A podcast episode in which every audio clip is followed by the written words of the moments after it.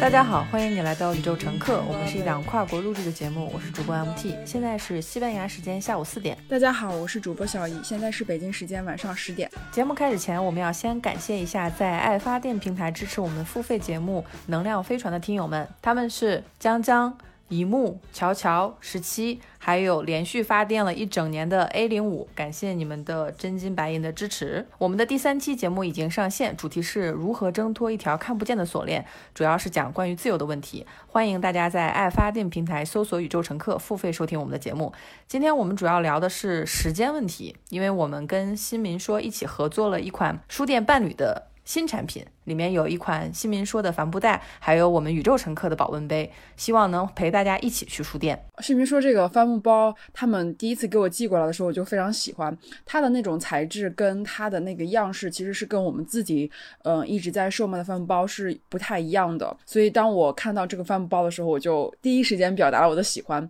我说这个好棒呀！我说这个可以大家一起来做点什么东西，然后让更多的人去书店，然后去看书。包括因为我们现在。也在售卖阅读礼盒嘛，大概我们鼓励大家一个月读两本书。有的时候我们其实觉得一个月读两本书还是有点太少了，还是鼓励大家呃多去书店，然后多去线下活动，多去见朋友，多去呃交流。这样的话，你的知识的获取，包括你的知识的消化以及知识的再生产，它都会更快一点，然后迭代的也会更快一点。整个人的这个状态，包括你的成长的进度也会更加的快一点。当然，我们并不是说以快为胜，而呃而是觉得说。两本书还是有点太少了，我觉得对。这两本书是充满惊喜的书。之前我们也说过，阅读礼盒这件事，如果不是新民说的编辑黄欢跟我们联系的话，我们可能永远也不会做这个事情。但是做了这个事情不到一个月的时间，我们的流水就上万了。这个对于我们两个就是非常大的一个惊喜，因为有非常多的朋友支持我们说。不管你给我寄过来什么样什么样的书，我都很期待。所以，我们寄的书之前提到一本关于人类学的书，那本书现在可以公布了，叫《到得了远方，回不去故乡》。所以说，我们所有之前在大家能在微博上看到晒单的，比如说有看不见的城市这本书，我们送出去以后，接下来就不会在我们的任何的礼盒中出现了。那其中也有一名听友在微博晒单的时候，我们送的是《理想国》。和看不见的城市，看不见的城市是他之之前的年度书，他就说他要拿这本书去送给朋友，然后让朋友跟朋友再聊一次天，就是用这个书的机会再跟朋友见一面。呃，理想国这本书，他就说，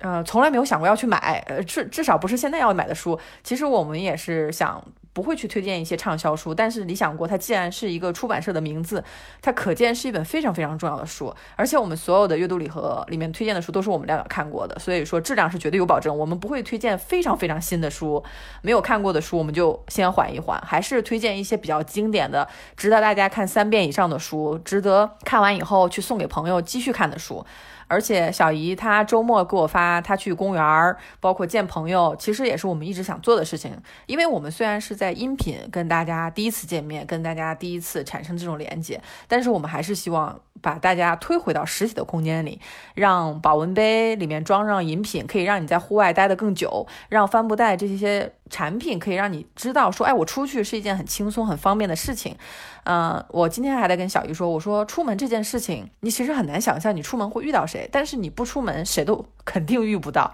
所以说，我去看小姨周末的发的照片，我还是觉得非常非常的惊喜，因为你有一些。你可能觉得这只是一个普通的周末，什么也不会发生，但说不定今天发生的事情就会影响小姨可能去。月底的时候在上海摆摊儿，这个是也是他今天告诉我的。对，其实这件事情其实是一个怎么说，是一个很梦幻的事情，因为因为这个事情我就开心了很久，就是从昨天一直到现在，我都沉浸在这个喜悦当中。我之前是非常喜欢一个女孩，然后嗯，她是一个美国的女孩，但是她现在上海，然后她是嗯在教小孩子学画画，然后呢，她的业余的时间就在。乐队里面当主唱，我非常喜欢他。我们在 ins 上有互相关注，然后有关注了蛮久的了。我没有办法，就是我还是不太好意思说在 ins 上说，呃，我见你一面吧，我们线下见一面。我是还是不好意思，但是我已经在 ins 上给他发了很多个留言说，哦，you are so cute，I like you，就是我发了很多善意的这种留言，他是知道我的。然后当我在公园的时候，我就在那溜达，我就感觉那个女孩好像他，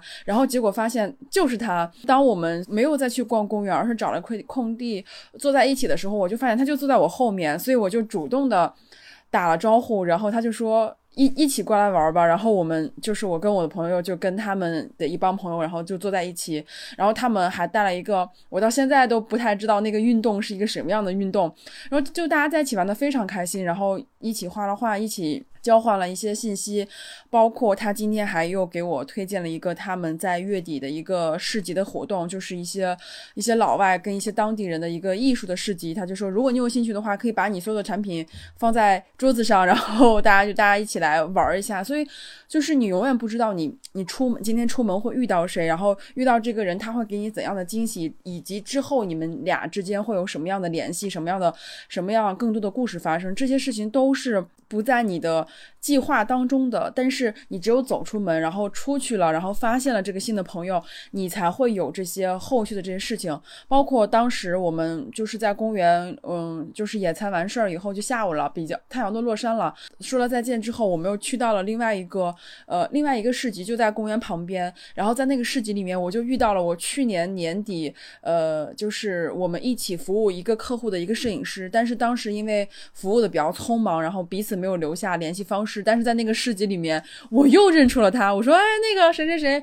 我说：“我们年底一起吃过年夜饭，但是因为时间很赶，没有没有互相更多的去认识。然后我们就在那儿又聊了很久的天。然后我知道他有一家咖啡馆，然后他的咖啡馆里面主打的是酱油咖啡。然后又尝了他们的咖啡，然后跟他交换了微信，然后。”就又聊了很久，所以就是这一趟出门，我就认识了很多很多新的朋友。那说不定之后就会有更多好好玩的事发生，会有一些商业上的合作，或者是有一些艺术上的交流。我觉得这些都是一些很好的体验。但是如果你不出门的话，你就这些东西它是没有办法来到你身边。所以这个事情对我触动还挺大的。就是我们一方面在鼓励大家。去出门，然后去看书，然后去逛书店，同时我们自己也在践行这样，是因为我们就是在这样的践行中得到了一些快乐，得到了一些收获，所以我们想让更多的人参与进去。当然，你也可以不用去买我们的产品嘛，是你随便买一个你自己喜欢的帆布包，你随便买一个星巴克的保温杯都可以。这买什么带什么不重要，重要是你要走出去，你要跟朋友走出去，或者你自己走出去，这是一件很重要的事情。我们要的是这个行动，而不是说要你。必须要买我们的产品，这个要明白。还有就是有些人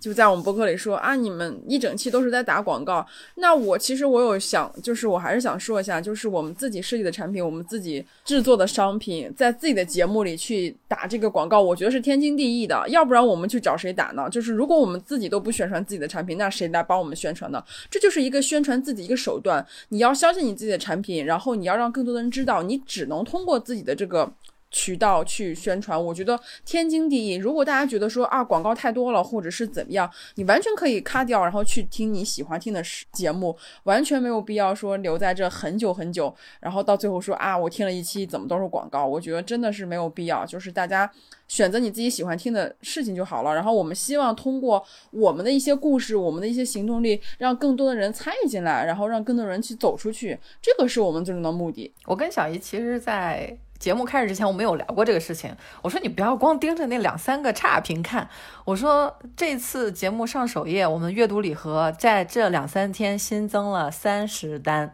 五千多人民币的流水，我不敢相信自己的眼睛，因为。我我这边是负责爱发电的平台，小姨那边是负责微信的平台，所以我们两个的合作是，有人下单以后，我就会把这个下单的姓名、地址和邮寄地址放到我们两个的共享表格里面。我们两个有七个小时的时差，所以他经常是一醒来的时候。看到那个列表又长了，我也是经常一醒来的时候看到他昨天新增了很多。我说这个有一个幸存者偏差的问题，就是他喜欢你。我们这次这次上首页新增了一千多个关注，感谢新朋友。这次应该有很多新朋友在听我们的节目，他们也没有说话，他们听完以后就默默的离开。还有一些人说听到一半就去下单了大礼包，以前不知道有这么样一个播客，然后也不知道。以他他买个口红都会有口红冷静期，结果我们大礼包还挺贵的，他就直接下单。我后来在想，我跟小姨之前往往年都是我们两个互相送礼物，这仅仅是我们两个人的一个连接，我们两个打电话也不录音，这些声音大家都听不到。我后来在想，你把东西分享到网上，你就要做好心理准备。每个人都会有不同的想法，但是我觉得以前我受的教育就是多做多错，不做不错，少做少错。那你很多就是不想要受到批评的话，那最好的办法就是不开播客，你自然不会有人批评你啦。但是我在想，如果不开播客，我有很多书看不到，我不会有这么多听友一直在给我推荐书，我才渐渐的有了这个想法去做阅读礼盒。而且就算你做了阅读礼盒，也不见得有人来会支持你，但是真的就会有很多人他在。很期待的给我发私信，说我就想看看你给我们赠出的书是什么样的书。他说我经常去书店找不到我想读的书，我发现我也很想读书，但是有的书可能就是很难啊，或者是看不进去怎么样？我说小姨，我说这个人我给他独家定制了一份书单。小姨就说这个人必须要发这两本书吗？我说必须要发这两本书，这两本书是我专门给他选的，因为我太理解我们都是从二十多岁过来的。当你去形容一件事情的时候，我对你去描述的一些东西。我也是从那个阶段过过来的。比如说，你看一些书啊，迷茫，你要跪着看。作者说你看不懂我的书，你就是傻。我很讨厌这样的作者。我觉得说人话是一个学者必须要学会去做的事情。但是我也确实发现，在学术圈里面，很多教授、作家，他以不说人话为傲，觉得你看不懂你就是傻。我不太喜欢这种态度，所以我会用我能做的事情，阅阅读礼盒的事情，把我看到的。非常真诚的书，非常优质的书籍送到大家的身边。一个月两本书真的不多，而且我会发现，为什么我们要跟新民说做书店伴侣呢？因为书店伴侣里面特别好玩，虽然它叫书店伴侣，但书店伴侣没有书，里面只有包和杯子，是需要你自己去打开自己未知的一个过程。在这个过程，我们不提供书籍了。啊，阅读礼盒当然还是持续售卖的，而且我们所有在微博上晒过单的书都不会出现在接下来的新的书籍里。呃，可能还有一些朋友说啊，那我跟着去看别人晒单的，然后我自己去买，不是更便宜吗？当然也可以，但是这个书单跟在别人后面是永远也读不完的。所以我非常佩服那些很有行动力的，因为你听一期播客太简单了，听别人说话而已嘛，自己又不用做什么东西，但是你去。下一个决定，去出门，去买书，去把这个书看了。我觉得这些东西都会给生活带来一点点的改变。我们抛开说这只这个就是在自己节目上宣传自己的产品，其实大家可以就是从另外一个角度考虑一下。我们这档播客大概进行了一年两个月左右，然后在这期间，我们在这一年中，我觉得我们应该是少数播客一直在做自己，就是这么早就在做衍生品。包括我们的粉丝也不是很多，也不是粉丝吧，我们的听众也不是很多，我们只有一万多的关注，然后微博。也只有一千多的观众，然后微信也就两千，最近刚涨到两千，就是是一个听众很少，但是我们一直在售卖自己产品，品我们也没有任何的，除了新民书之外，我们没有接其他的广告，也没有也没有其他的品牌联合的去做一些节目，但是我们一直在自己出创意，自己去想办法，然后去获得一些这些零零散散的收入。如果从另一方面来想的话，我们就是在为自己创造价值，因为我们觉得我们付出了时间跟这些精力，然后我们去做一些想让更多人。也有所收获的事情，我觉得这是件非常值得大家学习的事情。就是你要想办法，你要相信自己，你做的事情是有价值的。女生总是觉得说，哎呀，我们现在粉丝不够多，然后我们能去做自己的产品吗？我们是不是要等过了五万粉，到了十万粉，有品牌找我们合作的时候，我们才有信心，或者是我们才有才才有资格，然后去做自己的东西？其实我觉得不是，你要相信自己，然后相信自己的创意，相信你自己的能力，相信你的真诚。我觉得真诚一定是会别人看。看被别人感受到的，我比如说，我现在。两百多单，我每一单都会自己写卡片，然后我之前卡片可能就是就是随便的放在那个包快递里面，我现在还会给那个卡片买一个小小的那种黑色卡纸的包装，就是那种信封，然后我之前就在信封上随便画画，然后我今天就画又写了很多字，然后去排版呀，去做字体设计，我觉得这些事情都是在互相成长，我再去花时间给大家去独家。画这些东西的时候，我也非常开心。那我相信收到的人也非常开心，因为我并没有敷衍大家，我也并没有说我去找个，其实我完全可以找一个打印店，然后打印几句话，是吧？打印机可能打印一百张，一分钟就完事儿了，或几分钟就完事儿。那我为什么还得就是费力不讨好的去买卡片、去打印，然后打出来，然后再手写，然后再手绘，然后再包装，然后每天发货，然后就赚。其实这些钱是很少的，其实这些钱不够我们交税的呢。所以就是这件事情，并不是说要要说，哎呀，我要靠这个发家致富，完全不能。就是就是想让大家去跟我们一样，就是想让每个人都能够在年轻的成长路上能够。就是走得更快一点，然后收获更多的信心，然后认识更多的朋友，会有更多的一些生活上、工作上，或者是爱情上、友情上有一些新的。一些血液的进入，我们就只只是这样的一个观点。我在每张卡片上，大家都能看到，我会下面的落款，我现在就改成了宇宙乘客 at sh，就是上海，因为我可能哪一天我就不在上海了。如果说哪一天我出国了，然后我们俩都在国外，那这些事情就做不了了。我们没有办法说两个人在国外再去做一些产品，所以大家都是彼此陪伴彼此一段时间，然后我们就想在这一段时间里留下一些共同的回忆。那当你有一天想到，哎。我在那几年买过《宇宙乘客》一个包，买过《宇宙乘客》两本书，在那段日子里，他们鼓舞了我，那这就是最开心的事情。我们不需要说天长地久，只需要是吧？曾经拥有就 OK 了。其实，哎，我们今天主题是什么来着？然后 啊，时间是吗？我其实上一期录完以后，我每期录完节目，我自己回听的时候，呃，还挺有感触的，因为我会觉得我是经常压抑自己情感的人。你看我，我上一次跟别人起冲突。我在现实中就是笑眯眯的，就不会把自己的真实想法说出来。包括有一些差评出现以后，说你们啊音质不好啊，说你们这个啊我没有听到干货。我跟小姨是私下吐槽了，我说这个有人在我们爱杰西那期，我们聊喜剧，说太干太硬核了，我也没回，但是我都记得，就这些东西我反而不说，我都记在心里。但是小姨就夸夸的冲上去啊。说 都把这些话都说了，我当时后来在想，因为我们也有一期非常喜欢的播客，他接了汽车的广告，我也为他感到开心。但是之前我们去爱奇艺那一期录节目的时候，其实我聊过这个事情，我说我们是一档不以盈利为目的的播客，我们做的周边是做着玩的，真的是不知道哪天就突然停了，突然就售罄，全面下架，因为小姨可能说留学就留学去了。我后来看到汽车那个事情，我当时拿汽车做了一个比喻。我说，没有人一醒来就说我今天要去毁灭世界，我要跟这个世界对着干，我要让地球早点灭亡的。但是你要知道，不是所有人都是需要汽车的。我有很多朋友在北京非常辛苦的加班，九九六零零七，他的目标就是买车，他觉得买车了，人生就成功了，就跨越阶级了。他一直很执念的想要买车。我就跟他在聊的时候说，可能说在一个大城市里，你的通勤时间如果在半个小时之内，其实真的没有必要买车。而且你买车那几十万，说实话可以。啊，如果你喜欢学语言的话啊，这二十几万可以足够你学一门语言。你去任任何一个，去日本待两年，考个日语一级，或者是去西班牙待两年，考个西班牙 C 一都是足够的。可是为什么我们社会里面存在的价值就是打着标签的，说这个车二十五万啊，四四十五万你是能看到的，但为什么我们有很多的价值是眼睛看不到？价格的，它没有价格。你说勇气多少钱一斤？友善多少钱一斤？它没有这个东西的。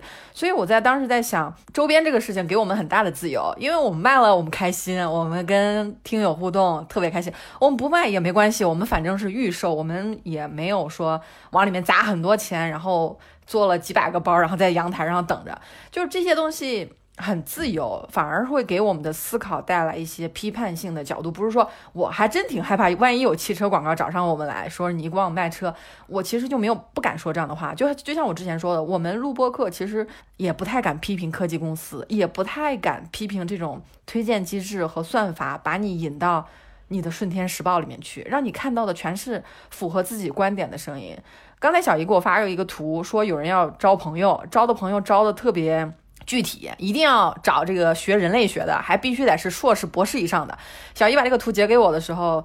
我一看我就觉得，这这不就是要打造一个属于自己的顺天时报吗？你交朋友不能说我就要招多少岁到多少岁之间学什么专业的，还必须得学到什么程度才能有资格跟我做朋友。我觉得这个特别功利，而且。我觉得最后就是，如果抱着特别明确的目的去做一件事情，你有的时候会被他带跑偏，你做着做着就忘记自己做什么了。做播客的过程中，我会发现，首先是对于女性的打压，对于女性主题的打压。我们曾经有一期叫《女人和狗都很艰难》，那一期一直也没有火。后来我就想，如果胆敢叫男人和狗都很艰难，我们那期估计要下架的。就是不知道为什么，就是这个标题里面，你如果把男人和狗放在一起，他们都都会生气。但是我们那期女人和狗都很艰难，录的也非常好，但是不太不太有人听的原因，我可能觉得就是女人不太爱生气，就是大部分女人都被教导说你不应该生气，你你不应该跟别人怼，就是呃，我会发现真的是我有的时候就是真的是太刻意去回避冲突，以至于很多情绪在心里积压。小姨这方面做的比我好。她就会直接怼回去。对，这个就是可能跟我个人的性格以及从小这个习惯，就是就这样养成了。反正从小就是我妈就说。我说一句，你得说十句等着我，所以也可能就是我个人性格的问题，以及说到就是这个交朋友这个事情，我从来就是没有预设说我必须要交一个什么样的朋友，他必须是怎样的。其实我一直在跟我们楼里面有一个男生，他是每天应该是隔三差五就会出去，呃，在街边就是卖唱的。因为我有很多次遛狗的时候，就发现他很晚就是拉着箱子，然后背着吉他回来，我就跟他说，我说你在哪里唱歌呀？我可以晚上去支持你。他说他不在内环，就上海内环唱，他一般都在呃宝山呀或者比较远的地方。我说哦，好远啊。他说对啊。他说但是那边的人可能就会比较多一点，所以他在那边可能就会更受人喜欢一点。其实有这这一点都不是很就是不是最刺激我的，而是有一次我们俩在全家遇到了，然后我是牵着狗去全家买东西的。我们家那个全家特别好，它就是一个 pet friendly，就是宠物可以进去的。但是我觉得应该只有我们家狗可以进去，因为我跟它很熟。然后我再去买全家买牛奶的时候，就碰到那个男生，他也在买夜宵。然后他看到我的狗以后，他就说 Spaniel，他是唯一一个能够说出史宾格英文。英文名字的一个男生，当时令我非常非常的吃惊，因为我把我的狗发给我的外国朋友的时候，他们可能都不知道这是一个什么样品种的狗，但是他是唯一一个说这是一个 Spaniel，然后我当时真的非常非常吃惊，所以我就知道他要么就是对狗非常非常的感兴趣，要么就是他英文是非常好的，所以我们不要说去设限，说啊他是一个什么样的职业，然后他是一个怎样的人，他就。不能够怎样，或是不能够跟我和做朋友，其实完全不是的。你会发现各行各业的人，当我们去跟他接触的时候，你会收获非常多你不知道的事情。而这些不知道的事情，或是不在你领域的事情，一定在未来的某个时候时候集合起来帮助到你，因为你只有认识到了不同的行业，然后不同的职业的人，他们的。知识之后，你整个人也会更加的丰满，然后你也会对整个事情会有一个改观。所以我觉得还是要跟不同的人做朋友，而不是说我就要找一个啊，他至少是跟我是同一个专业的，然后我要找一个至少要收入多少以上的，然后他我在一个大的互联网公司，他在一个很小的一个不知名的创业公司，我觉得跟他在一起做朋友没有面子，我觉得都这很差劲的一个一种观点。我们要接受所有，因为你不知道那个人他会隐藏着有什么样的技能，他。会在某一天能够给一些给到你一些什么样的一些创意，所以我觉得就是大家要开放一点，而不是说我有一个名单，我有一个清单，我只要跟这些人做朋友，我就觉得这有点是就是我觉得不是不够好，所以我觉得就那件事情还挺刺激我的。然后我因为我们俩之前就是遇到就会打招呼，遇到就会呃聊聊几句，所以我觉得特别开心，因为他虽然是一个。就是晚，因为他这个呃唱歌并不是他的职业，然后他只是说他顺带着去。呃，去在外面唱歌，然后可能去赚一点零花钱什么之类的。但是我觉得这就很好呀，他在做他自己喜欢的事情，他没有碍照人，没有碍照别人的事情，他在用自己的音乐、自己的双手、自己的时间去做自己的喜欢的事情。你凭什么看不起人家？所以我觉得特别棒。所以我我还想，我说哪天你在家附就就在我们家附近唱歌的时候，你一定要告诉我，然后我去支持你。就这是一个很愉快的对话，因为。就是你彼此的相见，包括他当他说出那个 Spaniel 那个那个英文单词的时候，就是真的是非常开心，就觉得哦，终于有人知道我这狗是什么品种了，对，所以就很开心。是的，特别是像知识图谱这件事情，真的是你要扩大你的交际圈以后，你才有机会去扩大。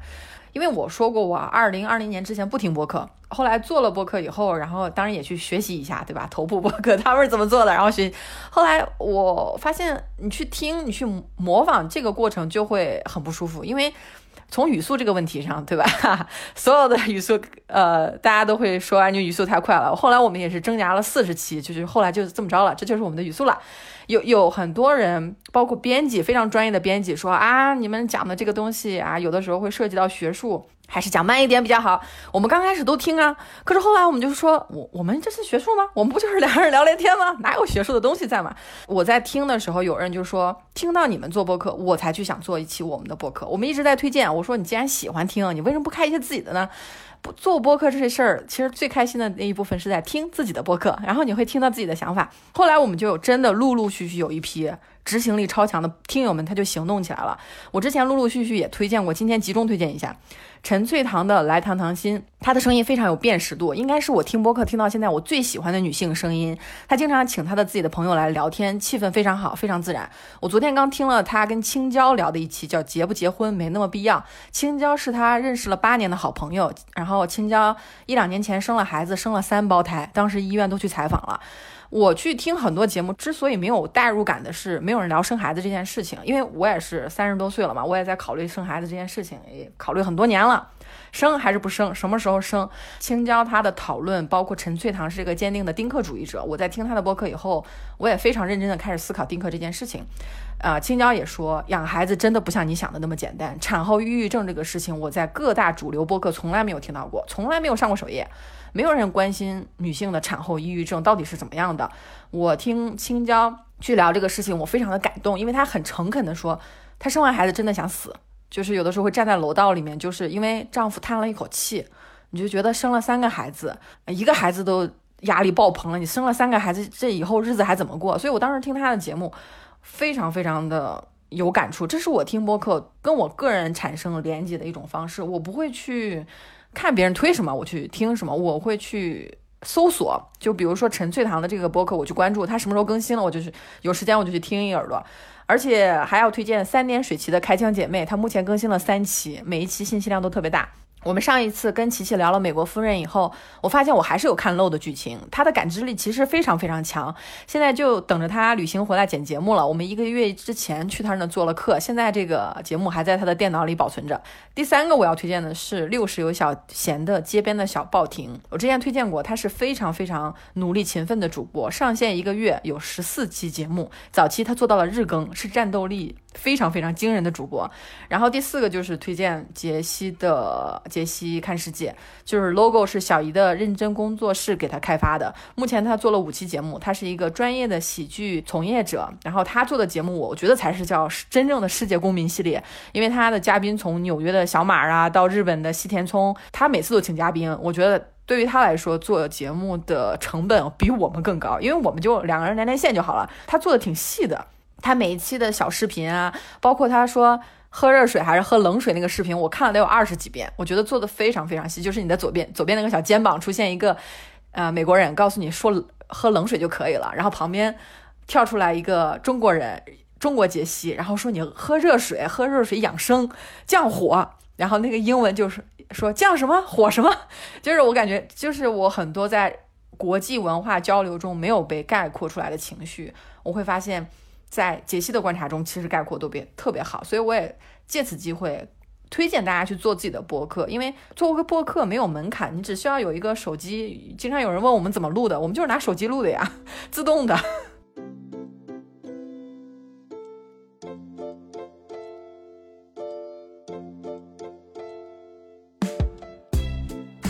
剪辑的时候发现我的音轨少了大概二十分钟，我才意识到我在录音的时候可能不小心摁掉了录音。这是我们节目录制到现在第一次录音事故。接下来大家听到我的声音就是补录的。我觉得其实还挺好玩的，因为我已经忘记了当时我们在录音的时候我说了什么，只能依靠上下文，然后再次发表观点。这恰恰就是播客特别好玩的地方，因为你随时都可以开始，无论什么场景，无论你当时的状态是好是坏。大家应该也听到我在呃哭的时候还录过播客，在高兴的时候也录过播客，然后在腰痛到坐不住的时候也录过播客。所以播客它就是一个一个有声音的成长笔记一样。所以当然我们也在听别人的成长笔记。杰西的博客其实它打动我的一点就是不同文化在一起的时候的那种碰撞的感觉，因为那些我们习以为常的在中文场景里的事情，在老外眼里就会有很多其他的感受和理解。很多事情换了不同的文化跟不同的信仰之后，就会产生更多的思考跟谈话。它也会让我突破我本来有的那种固定的思维。当然。不只是杰西的播客是这样，你平我平日里还会看很多国外的一些平台的内容，你再回看自己国内的微博的时候，也是一种很好的对比。在这些对比当中，你会慢慢意识到哪些信息是主动喂给我们的，哪些信息是我们主动去搜索的，哪些信息对我们来说是垃圾信息，哪些信息对我们来说又是有价值的。就是我们要学会筛选每天大量主动送过来的免费信息。有听众在上期播客说，我听完了你们一整期节目，发现没有干货。其实我很想说实话，就是如果是免费的播客，你还要想期期听到干货，这是一件非常不可能的事情。大家都知道，有价值的东西、有意义的东西都是非常贵的，没有人可以免费得到世界上最好的资源。就是你必须要去花钱购买，不管是好的服务、好的酒店，还是好的音质、好的画质、好的剧集，都是要付费的，而且这个价格还非常贵。所以大家在摄取信息的时候要非常的慎重。如果你无所谓，就是今天送到你耳朵里面是什么，你就听什么，或者是今天让你看到什么，你就看什么的话，那你的时间只能是白白的用在给别人增加收听量、阅读量这件事情上面。我们之后也会在自己播客里提到自己的产品，产品只是我们播客的衍生，因为有了大家的支持，所会所以才会有更多的产品，而不是说我们为了卖这个产品才有的这档播客。我就在这里统一回复一下吧，就是之后不会再针对任何在我们自己节目里给自己打广告做出任何的解释。如果说没有上一次有人说我们打广告卖周边这个事情，我就不会做这个事情。接下来要做的事情就是，我们不是老人说卖我们自己周边吗？我接下来要开始卖你的周边了。我们今天会在宇宙乘客上线专属定制的保温杯，这个保温杯背面的中英文图案都是可以定制的，所以说我们是为你做属于你自己的周边，宇宙独一份儿或者是两份儿，因为我们第二份给你算半价。同一款设计款式的话，第二份半价，适合送给一个给你的朋友、恋人或者家人。送的时候你可以说：“嘿。”送给你一个我的周边产品，全球限量，你和我，我感觉这已经超过了周边的意义，进入了信物的范畴。别人的信物只能看，你的信物还可以喝呢。希望大家喜欢。我们今天就会上线专属定制的独家保温杯的链接。我在这里再补充一个细节，因为是同一个款式，第二个半价。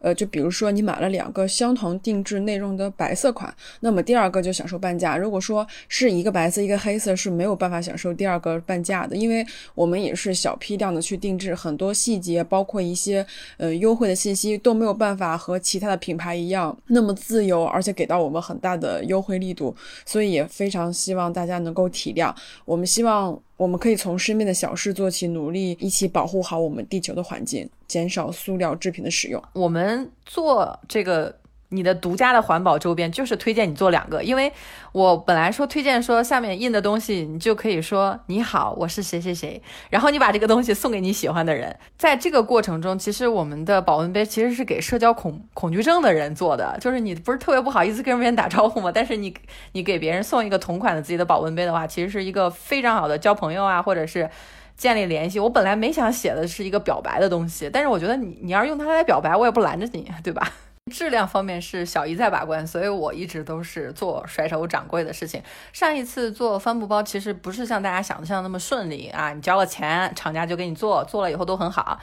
事实上，小姨在家面对了一百多个瑕疵包，崩溃大哭的现场。她给我发消息的，我也很无奈，就是我没有办法呀，我也不知道这件事情该怎么处理。后来只能在重新在做的过程中，也有人就因为着急，他就退掉了，把这个单退单了。那我们就很沮丧，因为这个事情真的是非常不可控。我后来也在想，为什么小姨的标准这么高？就是稍微有一点点走线不好，他就说这个瑕疵。他把跟厂家聊天的记录也发给我看，他就说像这种瑕疵包，我们是绝对不可以卖给我们的听友的，因为我们我们没有把大家当听友。他说的是小姨的原话是：我们没有这么多朋友。可以去收这些瑕疵品。他当时出的一个标准说，这个标准我们可以达到去送给朋友的标准，我们才去可以售卖。我后来在想，小姨在跟我说一些很多的细节的时候，其实对我来说，我是一个销售的人，对吧？我只负责走策略啊，或者是我我想好玩的东西。但是我对这个产品本身的质量，我的把控的要求其实没有小姨那么高。所以我后来看到很多朋友在微博上晒单的时候。特别是感谢朱古力晒单，他的照片我我们也发到宇宙乘客的微博。我说怎么这么好看？我说人好看，包也好看。可是在这个过程中，其实是我没有想象到，对于品控的把控，其实就会最终造成你这个品质的一个天壤地别的差别，就是一个细节的要求。你设计师要求的这个细节很细的话，最后的成品一定不会让你失望的。我们的保温杯上面的中文字样是如像宇宙乘客那样的中文字样，是可以替换成六个汉字以内的任何内容。英文字样是如 “information is light”，可以替换成二十个字母以内的任何内容。值得开心的是，就是随着阅读礼盒的畅销，我们一百五十个瑕疵包基本上也快送完了。所以还没有下单的朋友可以下单，获得最后薅羊毛的机会。其实说实话啊，我到现在如果出门去见客户，或者是去见一些合作上的伙伴的时候，我还是不太敢背帆布包出门，会觉得不是很正式或者不够有逼格。上班的时候就更是了，就呃，作为设计师来说会相。对自由一点，因为毕竟他们会对我们的要求可能会更宽一点。但是我知道有些职业，比如说像 BD 啊、商务，他们很多时候需要出门去和不同类型的客户去沟通，去帮助公司争取更多的合作机会，然后要穿着体面。我也碰到过，就是有的同事为了更好的去谈成这个合作，他要向他的朋友去借一个很好的包，然后去出席这个会议。我我们生活中有太多看不见的枷锁在制约着我们。我们走在大街上，很多女孩都有一个很精致的名牌包，包的。价格可能需要花上她好几个月的工资，那到底是什么让女生需要化精致的妆、拍最好的照片、背最流行的包、做最美的指甲出门呢？就是颜值这个词语在欧洲其实它是很少存在的，但是在中国，这是一个评价一个女孩的首要标准。就我自己也会随口说啊，你长得好看，你说什么都对。我也在生在生活中跟自己做各种抗衡，也在无时无刻的去纠正自己。三十几年闭着眼过的日子，要想在短时间内从里到外翻新一遍，其实是非常非常。难的，只能在日常的生活中一点点的让自己回归到一个自然人的状态，比如说让自己回归到想穿什么就穿什么，回归到我不化妆也可以出门，我不化妆也可以去超市，我不化妆也可以去上班，或者回归到可以背帆布包出席各种场合。很多女生都跟我说，哎，她如果有段时间不化妆去上班的话，周围的男同事就会告诉你啊，你不化妆的时候。呃，有点难看，或者是说你不化妆的时候，你的颜值打了七折。我我有时候在想，你是凭什么有资格说女生不化妆打了七折？那你每天都化妆吗？你每天修剪你的眉毛吗？你每天去打理你的衣服吗？你每天去呃有精心打扮你的穿着、你的穿搭吗？我觉得很少有男生做到。我们在职场中遇到这种被男性同事评价我的颜值打折的时候。我就觉得这是一个非常非常不礼貌，这是一种语言骚扰呀！就很多女生可能一笑而过，或者是随口说一句把他们回过去，但是这其实就是一种骚扰呀！所以大家如果以后遇到这种情况，一定要一定要怼回去，因为他们是没有资格评价一个女生的，更何况用颜值、用折扣这种。这种计量单位来评价一个女生的话，我觉得非常非常的 low，太 low 了。是的，特别是工作的时候，因为我是做市场项的工作，大家都会很关注我穿的是什么鞋子，背的是什么包。几千块钱的包我也有，但是现在我从来不背。呃，我现在我最开始跟小姨提议的时候是做抽绳，是做双肩的背背单背包。小姨第一句话就把我否了，说在国内没有人敢背这个包的，就是女孩现在背的包就是越来越往上了。我们。能量飞船也是我们做的比较能拿得出手的音频节目，而我们第三期里面就聊到了说如何挣脱一条看不见的锁链。最后我们有升职加薪的秘籍，是我们两个用自己的经验聊到很结结实实的方法论。因为能量飞船是收收费的，所以我们每一期都会想，与其像宇宙乘客这样我们去聊天啊，去一些。啊，就是我还有我们一些周边的东西，我们在能量飞船里面会聊一些具体的、实打实的，能让你听完以后觉得我就要去。要加薪，然后怎么去要？要一些很实在的东西，所以也非常欢迎大家去收听。希望大家在收听的时候，特别是我非常推荐第一期主播如何听播客里面听友的评论，因为当时我们在说出一些事情的时候，关于科学上网的事情，有很多听友他在下面分享了关于科学上网的一些想法。我是从他们的评价里面才买了某某网站的会员，然后从此以后再也没有广告了。这个其实是一个相互启发的过程。反而是提高自己的搜索能力，提高自己去做判断的能力。嗯，看东西的时候要注意保护自己的注意力，因为大家都知道那些科技产品估值几十个亿，但是他们并没有产品啊，他们连帆布包都没有啊，他们为什么能估值几十一个亿呢？因为他们拥有你。拥有你的注意力，而你的注意力是这个时代最贵的东西。是的，最值钱、最有价值的是你自己的注意力跟时间。你愿意花时间在什么内容上，你就会在那个方向上越走越远。你是想每天看微博推推送给你的大量的垃圾信息呢，还是想看抖音推荐给你大量没有意义的视频呢？还是想把时间花在阅读上呀，提升自己呀，或者是多职业的规划呀，去散步或者是去见朋友？这都取决于你自己。你现在可以放下手机去做任何你想做但是一直没有开始做的事情，也可以继续不不停的去接受各种 APP 推给你的你的消息，就像每天都在看自己的《顺天时报》，你永远不知道外面发生了什么，你永远都是在关注你喜欢的事情。所以这个东西，你想成为谁，完全取决于你减少免费信息的摄入，这个是非常非常重要的。那今天的节目就先录到这里，非常感谢大家的收听，以及大家耐心的等待，以及那些购买我们周边产品的小伙伴们，非常感谢你们。没有购买我们周边产品，但是依旧非常喜欢我们的小伙伴们，我们都非常非常的爱你们，一样的爱。好，感谢收听本次的宇宙乘客，我们下期节目再见。